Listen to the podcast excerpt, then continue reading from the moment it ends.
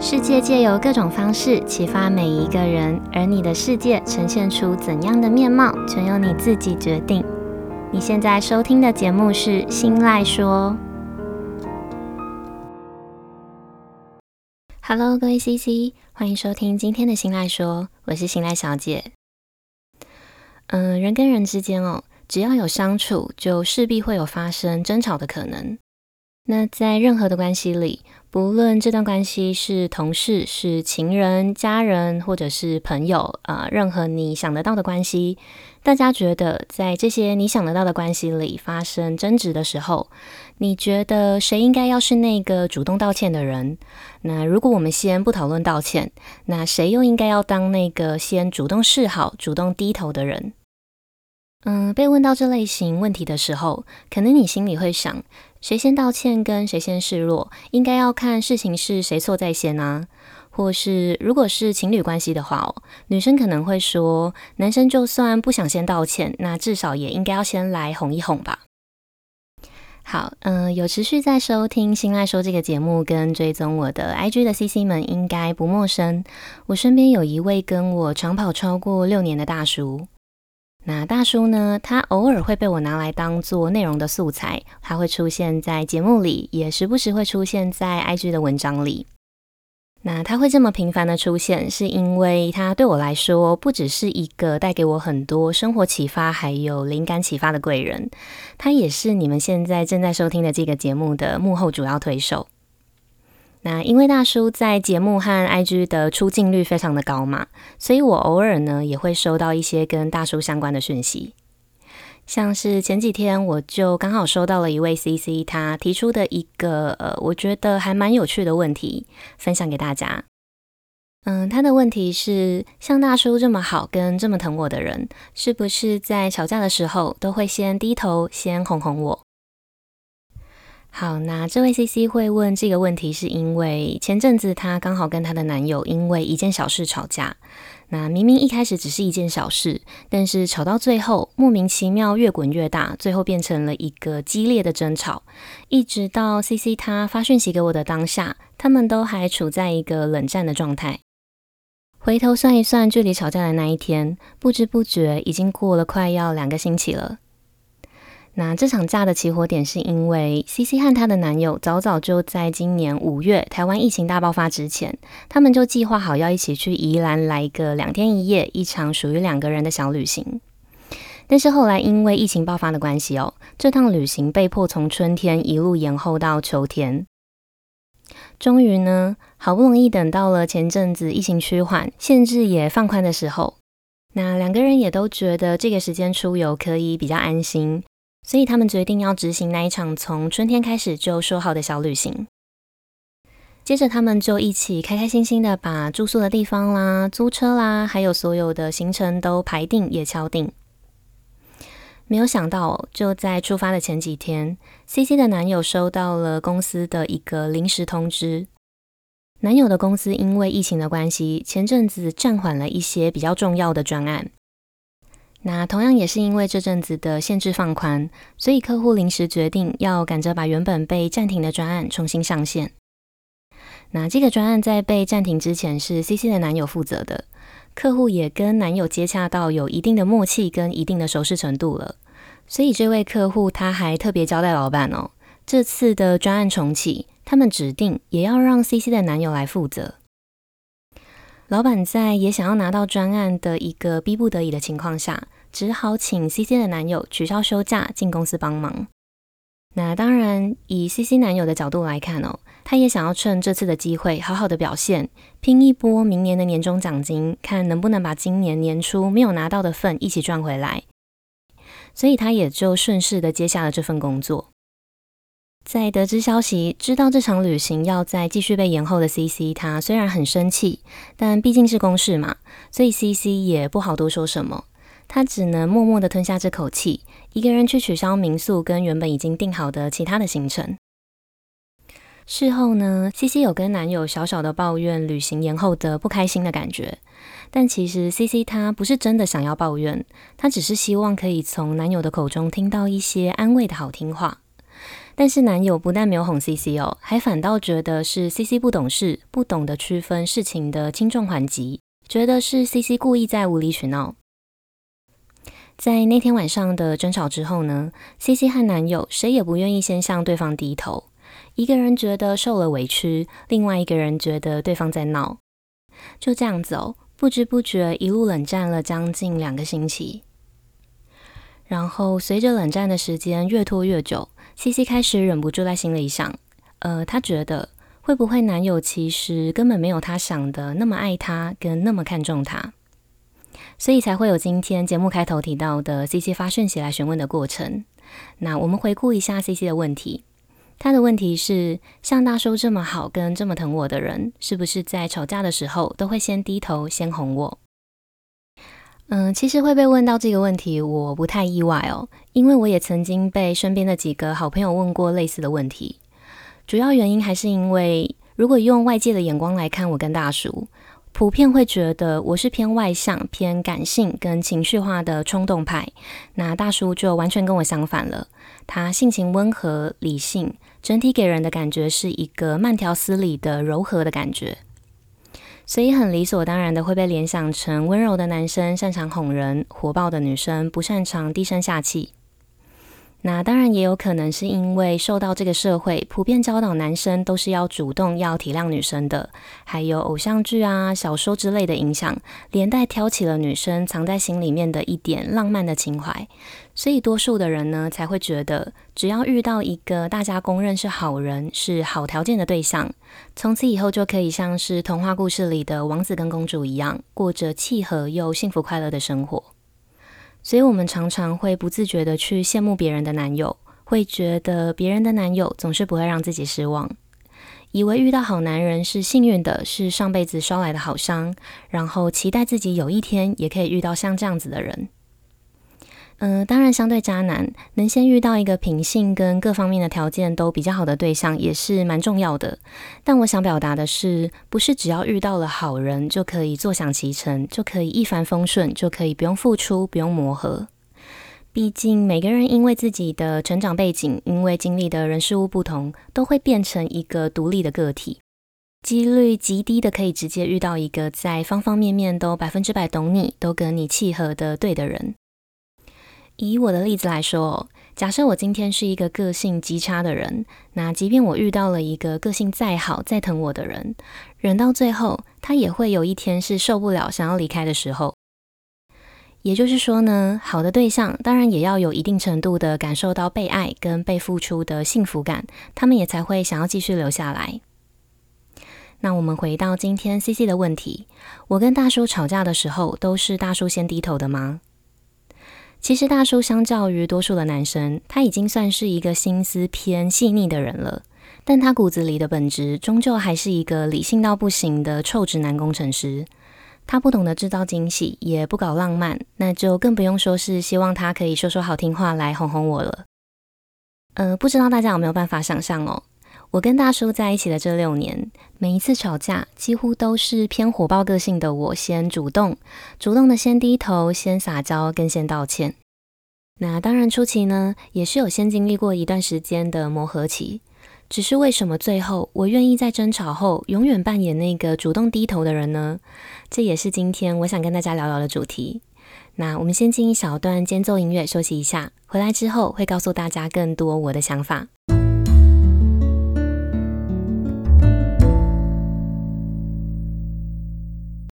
嗯，在今天节目开头的时候，我们有提到，人跟人之间只要有相处，就势必会有发生争吵的可能。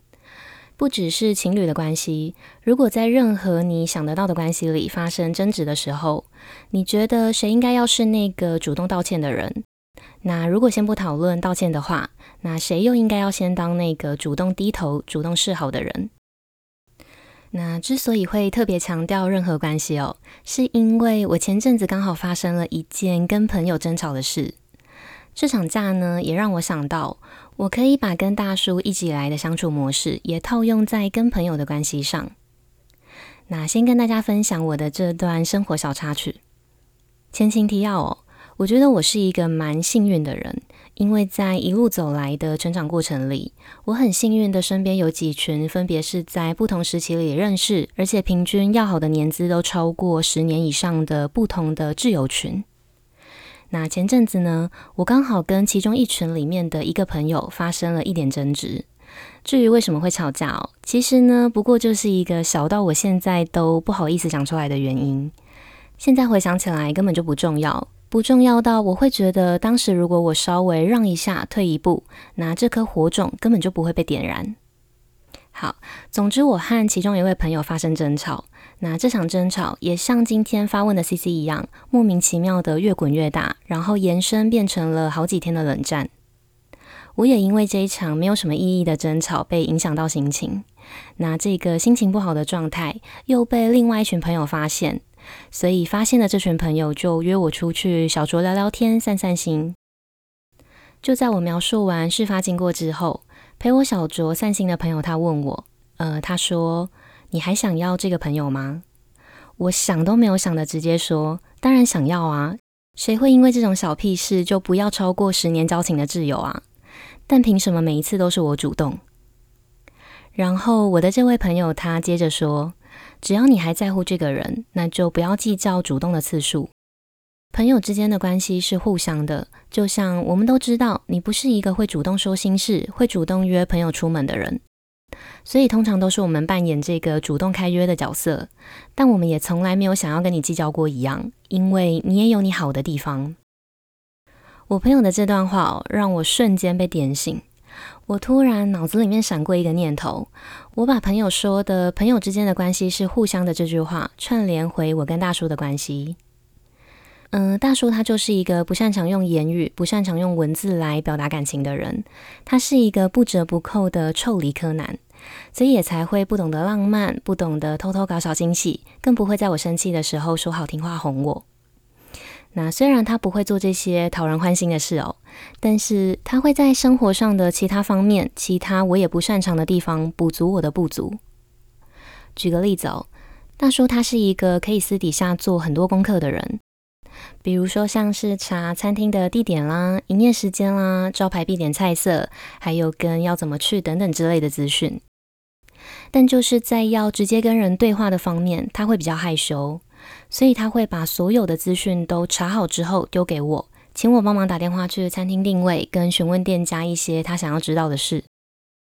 嗯、我知道我们两个人在个性上有很大的差异，但人就是这样子哦，各自都会有不同擅长的部分，所以我不会跟大叔计较，像是为什么每一次都是我打电话啦，或者是为什么每一次都是我要当那个跟店家提出需求还有问问题的人之类的事情。反过来看哦，他也同样不会跟我计较为什么每一次都是他找餐厅、他查资料跟查路线等等，因为他知道我很懒，也知道我就是一个超大路痴。我们彼此都知道双方的强项跟弱项，也很愿意当那个补足对方弱项的人。那当然，最重要的是，我们彼此都很清楚的知道，在自己付出的同时，对方也在其他地方帮我们付出了。这也是为什么我可以在每次发生争吵之后，对大叔无止境的主动、无止境的先撒娇、先低头、先示好的主要原因。因为我知道，不主动的这件事情，不能拿来当做评断他爱不爱我跟重不重视我的唯一标准。我也知道，他只是不擅长用言语来表达感情，只是不擅长当那个主动的人而已。基于我还想要这段感情，我还在乎他，还爱他的这个前提下，继续冷战，继续吵架，不只是他难受，我也同样在受苦。所以我非常乐意去当那个主动的人，主动去化解冷战，化解尴尬，解除他的难受感。但最重要的还是解除我的难受感。也就是说呢，跟任何人的关系哦，只要我们还在乎对方，那说到底，最终都是跟自己的关系。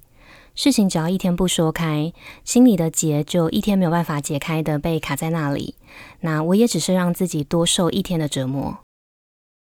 那把同样的逻辑套回跟我吵架的朋友的案例上，相较于我的这位朋友，我可能因为比较外向，所以比他更擅长主动。那对我来说呢，主动示好跟主动开口不会是什么太难的事，就算是多做几次，其实也没什么好损失的。撇除掉那一些极端恶劣的坏事，像是欺骗啦，或是背叛等等的事，我其实只要去思考，我还想不想要这段关系？那只要我还在乎这个人跟这段关系，就不要计较低头或主动的次数，因为主动换回来的结局，远远好过事情没有被解决，一股气卡在心里面的那种不愉快的感觉。也因为呢，可能在我没有留意到的地方，我的这位朋友也在不计较的默默为我付出。我觉得这个观念有一点像是蜘蛛人的电影里，班叔在过世之前曾经告诉蜘蛛人的一句话。班叔说：“能力越大，责任越大。”那既然我们可以拥有比别人多一点的能力，不论这个能力是情感的表达能力，或者是行动派的能力，那把这些能力拿来为我们在乎的人多付出一些，用结果论的角度来看哦，我们在乎的人越开心，我们的感情也就会更好。那我也会因为这样子更开心。如果说最后的结果我都是受益者，那现在的我何乐不为呢？好，嗯、今天分享的内容听起来其实就是一个很简单的道理，我觉得每个人应该多少都会懂。但是当情绪上来的时候，我们就是很容易会被感性蒙蔽住理性，导致我们跨不出去，导致有一口气咽不下去。那这个时候呢，身边就会非常需要一个提醒我们，一个可以扛着我们跨过去，或者是推我们一把的人。如果此时此刻的你身边没有一个这样子点醒的角色，希望今天的分享可以成为点醒你的关键声音。那回到我的故事。在被点醒的那天晚上之后，我满脑子想到的都是，如果我跟我的朋友继续冷战，最后事情没有被解决，心里面的结也没有被解开，我们还有可能会因为冷战的时间久了，彼此开始质疑感情的稳固性，反而伤害到友谊感情的核心，最后延伸变成另外一个没有被解开的结。那这样子的结局是我想要的吗？如果不是，那我就要赶快行动。先把这个争吵结案，也才会有机会去把更深的问题说开。没过多久呢，我主动找了这位十年挚友，我试着对他释出善意，试着找回还没有争吵之前的对话的感觉。那当有一方已经先试出善意了，另一方自然也更容易的不计前嫌。好，呃，这段生活小插曲的最后，我发现原来我的这位朋友在吵架的过程中，他早就已经默默安排好了一段假期要来找我了。以他的角度来看，他其实也在用他的方式来要回这段友谊。嗯、呃，再回到今天 CC 提出的问题哦，我想说的是，没有什么男生一定要哄女生才是重视他，才是爱他的道理。只要不是极端的劣迹大事，我其实都蛮鼓励大家可以先道歉，先当那个主动示好的人。嗯，虽然表面上看起来好像是在示弱，好像是输家一样，但其实你才是那个真正握有影响关系走向的掌控权的人。你不但化解了心里面的焦虑不安，还拿回了感情，也才有机会可以好好的表达当时只是想要撒撒娇，只是想要装装可怜，目的都只是为了希望男友可以哄哄自己而已。用最后的结果来看呢，你才是真正的赢家。好，那最后我们再来帮今天的分享下两个小小的结论。第一个结论是，多数的关系都是彼此互相才可以存在，才可以延续的。那在思考自己付出过多的同时呢，不妨也可以换个角度去想想看，自己是不是也在其他地方仰赖对方的付出。还有结论二。呃，我们跟任何人的关系，只要还在乎对方，那都是跟自己的关系。那既然所有我们会在乎的关系都是跟自己的关系，用利己主义来看，不如我们就自私到底，抛弃掉表面上单次性的输赢，把周遭所有的关系都处理好，都打点好，自己也会因此过得舒服，过得自在。那也就是关系里的最大赢家。好，那以上就是今天日常这件小事想跟大家分享的内容。如果你的身边刚好没有一个可以在关键时刻点醒你、推你一把的人，希望今天这集的内容可以帮助到你。那如果你的身边刚好也有需要这一把力量的朋友，你可以试着把今天的内容告诉他，成为他的力量，也可以直接分享这集的内容给他，说不定你就是那个帮助他的关键人物。好，呃，如果你有任何的听后心得，你有任何的烦恼，或者是其他生活上的小故事想要跟我分享，都欢迎你到我的 IG 私讯分享给我。虽然不见得每一个问题我都能帮上忙，或者是给出一个合适的建议，但是每一封讯息我都会仔细的阅读，用心的倾听，成为你的树洞。我的账号是 miss 点 isoland，m i s s 点 i s o l n d。日常这件小事这个系列，接下来也会持续的借由生活中的大小事，或者是各种故事，来分享我的观点跟我的想法。希望可以透过这个节目的分享，激起每一个人心中反思还有成长的力量。那如果你喜欢今天的内容，记得帮我把这份支持化作实际的行动，帮我把心赖说这个节目大力的分享出去，跟追踪我的 IG，还有到 Apple Podcast 上去评价五颗星，跟留下想要对我说的话。那最近我的脸书也开始偷偷缓慢的经营了，所以如果你有听到这里，也别忘了到上面去帮我的粉丝专业按一个赞。不论你选择用哪一种方式支持我，你们的每一个小小的举动，都有可能会让这个节目被更多人听见，也有可能会在无形之中带给需要帮助的人力量。最重要的是，这些都会成为我继续前进跟继续录制优质内容的动力。好，那最后呢，希望收听到这里的每一位 CC 都能成为每一段关系里的最大赢家。那今天的节目就到这里结束喽，我们下次见，拜拜。